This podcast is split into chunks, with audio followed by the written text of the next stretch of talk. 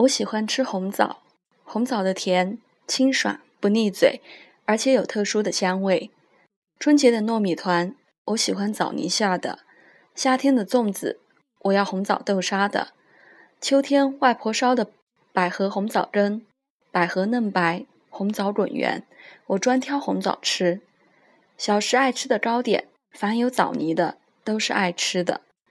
老家有土特产马蹄酥。用面粉油酥，里面嵌有甜甜的枣泥豆沙，表面撒着芝麻，香甜可口。老家樊桥有家饭店，早晨专卖一种叫枣泥翻糕的食品，用半干的米粉在木质的模子里压得方方正正，然后放大锅上蒸熟，里面是一坨甜甜的枣泥。小时候常经过那里，看着那热腾腾、白乎乎的方糕，常常发呆。还有就是苏州枣泥麻饼，有次父亲出差带回一纸筒，那满是白芝麻的小圆饼，里面是满满的枣泥，掰开可以看到半透明的红枣丝，一吃就上瘾了，以至于现在去苏州，总忍不住要买那桶香甜的苏州特产。小时候家里不富裕，红枣也不容易吃到，倒是外婆那里。经常有些红枣干或黑枣，那是人家送给他的补品。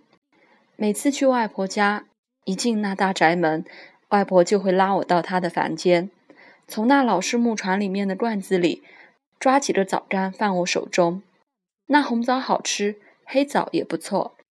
黑枣是红枣蒸熟后熏制而成，有点烟味，有嚼头，甜的有余味。红枣是我国土生土长的果实，也是一味传统的药物。《伤寒论·金匮要略》中用枣的方很多，经方中多称为大枣。大枣具有养胃、补中、理虚的功效。张仲景多用于调理虚劳病或经过汗吐下后的病人，比如治疗虚劳的鼠玉丸，方用大枣百枚。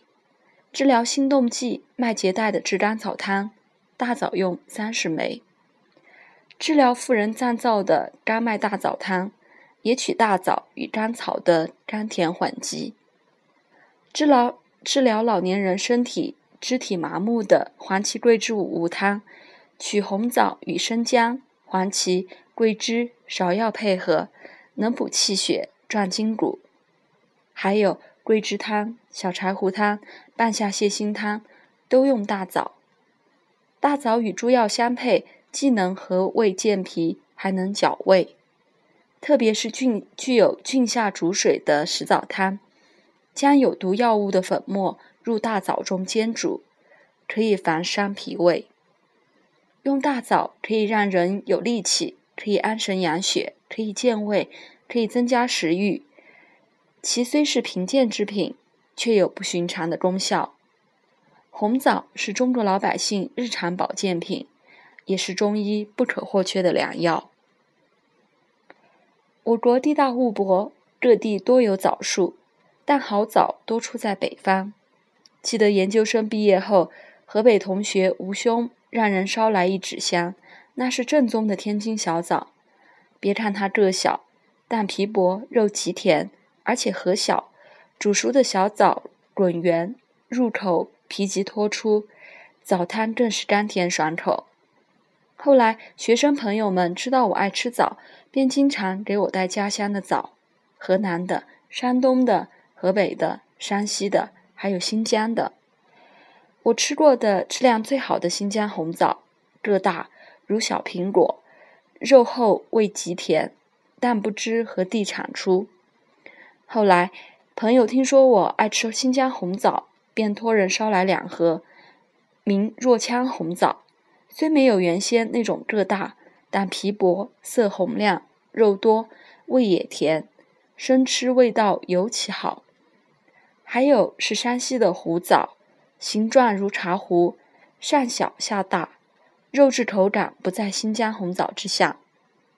河南的骏枣也是个大而长。价格极贵，没几个上百元，不过也好吃。最近去山东枣庄，又尝枣，但品尝了号称该地的特级长红枣，感觉质量一般，甜度好，但肉质薄，皮也厚，嚼一颗碎皮吐半天。倒是有位河北朋友送来的自家种的枣，个不大不小，皮虽皱巴巴的，但煮熟后味道很甜，很实在。红枣的吃法很多，一是干嚼，此时的枣的味道最浓，但需要选择肉质厚、皮薄的好枣，而且不可多吃，特别是吃枣不吐皮，容易胀气和腹泻。二是主食。红枣清水一煮，常常满屋飘香。一般不需久煮，待枣皮饱满就可以熄火。红枣常与其他食物共煮时，如生姜红枣汤，甘甜微辛，能健胃驱寒；红枣桂圆汤补气养血，能治疗心悸；红枣百合羹能润肺安神；红枣莲子羹能健脾养心。还有红枣煮熟后融入阿胶，能止血补血，最适用于女子月经过多导致的贫血。红枣与红甘草同煮，待水煮干，淡食枣，可以作为瘦弱的神经症患者的日常调养剂。